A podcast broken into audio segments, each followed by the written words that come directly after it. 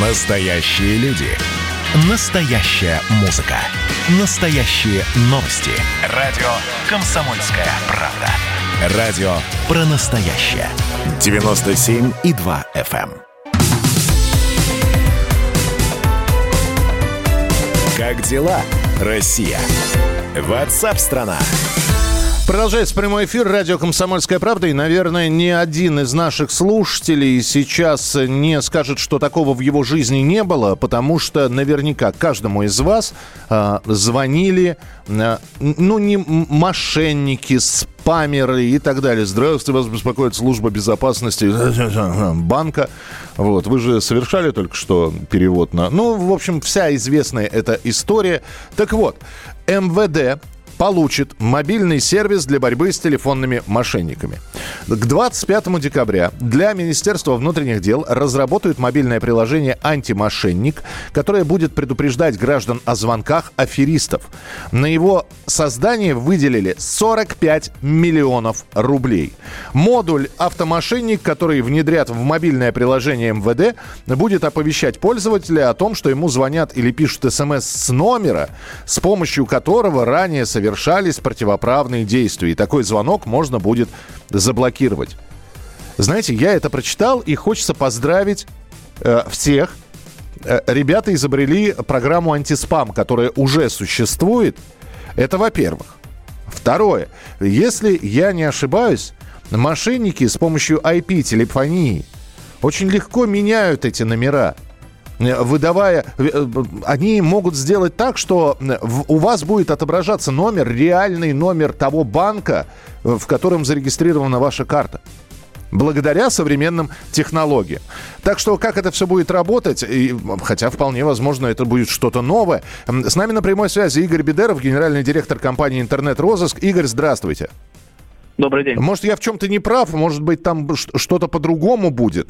Но, насколько я понимаю, э, мошенники как раз IP-телефонией пользуются. Совершенно верно. Практически 100% это IP-телефония.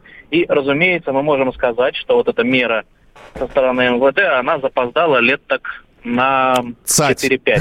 4-5 года. Так. Вот. Э, этот э, сервис, который бы определял на лету номера телефонов звонящих абонентов, он нужен был именно в то время, когда не было еще так развита IP-телефония, она была дорогая и непонятна для большинства мошенников. Тогда бы это работало. Сегодня, ну, это такой инструментарий двойного назначения. Давайте будем говорить откровенно. Во-первых, действительно, да, по мере накопления больших данных о звонящих абонентах, о их оценках, результатах разговоров можно будет какие-то преступления более-менее эффективно расследовать, в том числе связанные с э, телефонным мошенничеством.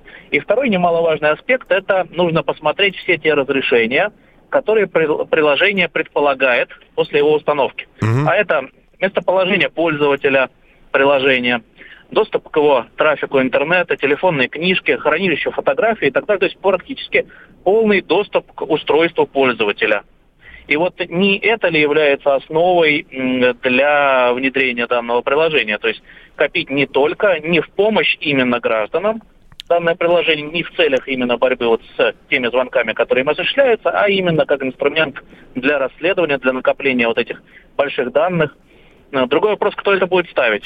И, Игорь, как вы глубоко копнули. Вы сейчас фактически рассказали э, как ситуацию, которая произошла с Виагрой. Разрабатывались как таблетцы, таблетки от сердца, и тут случайно выяснился неожиданный эффект. Да, то же самое и с приложением МВД. Вроде как боремся с мошенниками, а на самом деле и посчитаем всех заодно, правильно? Совершенно верно. Хорошо, но все-таки, а скажите мне, пожалуйста, ну, понятно, что у вас компания, которая э, знает о мошенниках, если не все, то практически все. Но все-таки с ними реально бороться. Можно ли придумать какую-то, может быть, программу, которая э, будет мне... Ну, хорошо, у меня стоит антиспам. Я не буду его рекламировать, антиспам от э, известной поисковой системы. И вот сегодня буквально за несколько минут до эфира э, раздается звонок на, те, на телефон, и мне эта система сразу выдает. Возможно, опрос. Думаю, ну, нажму я все-таки, э, сниму трубку. Это действительно оказался опрос. Я э, вежливо со всеми попрощался. Ну, то есть система работает. Почему нельзя придумать такую штуку, которая бы определяла, что, ребята, а вот этот звонок осуществлен э, с помощью IP-телефонии, то есть уже, чтобы бдительность э, обострялась? Ну, совершенно можно. Нет, это сделать э, легко. Э, на самом деле осуществляется э, проверка номера телефона звонящего абонента угу. посредством СЛР-запроса. Он не заметен, он сейчас осуществляется в, это же время. И можно установить, является ли этот номер виртуальным, является он физически находящимся в зоне действия оператора, либо он вообще выключен или не существует. Это проверяется совершенно просто, но пока это не внедрила у себя ни одна определялка телефонных номеров. Коих на рынке на самом деле очень много. Если говорить о борьбе именно с мошенниками в широком плане, в том числе и с телефонными, то, разумеется, нам в стране очень не хватает системы криминалистического учета в сети интернет. А именно посредством сети интернета осуществляется в том числе и IP-телефония с ее внедрением, буквально там пройдет пара лет, как накопится бигдата, и уже можно будет даже задним числом расследовать все те мошенничества, которые происходят сегодня. Угу. Ну, у меня тогда финальный вопрос. Это уже такой, знаете, фактически личный интерес. Это, это же все-таки миф или не миф о том, что вот эти вот звонки из э, якобы службы безопасности банков осуществляются из мест не столь отдаленных? Говорят, что это просто, ну, вот такая, такая история, придумка, а, а на самом-то деле офисы, снимают офисы, набирают молодых ребят. Вот, они сидят, работают, и никакого отношения к криминалу пока, пока их не поймали, они не имеют. На самом деле, действительно, изначально тренд был на тюремные учреждения, и очень большой акцент был сделан в 19-м, первой половине 20 -го года. Потом крен сменился в сторону, э, по большей части, Украины.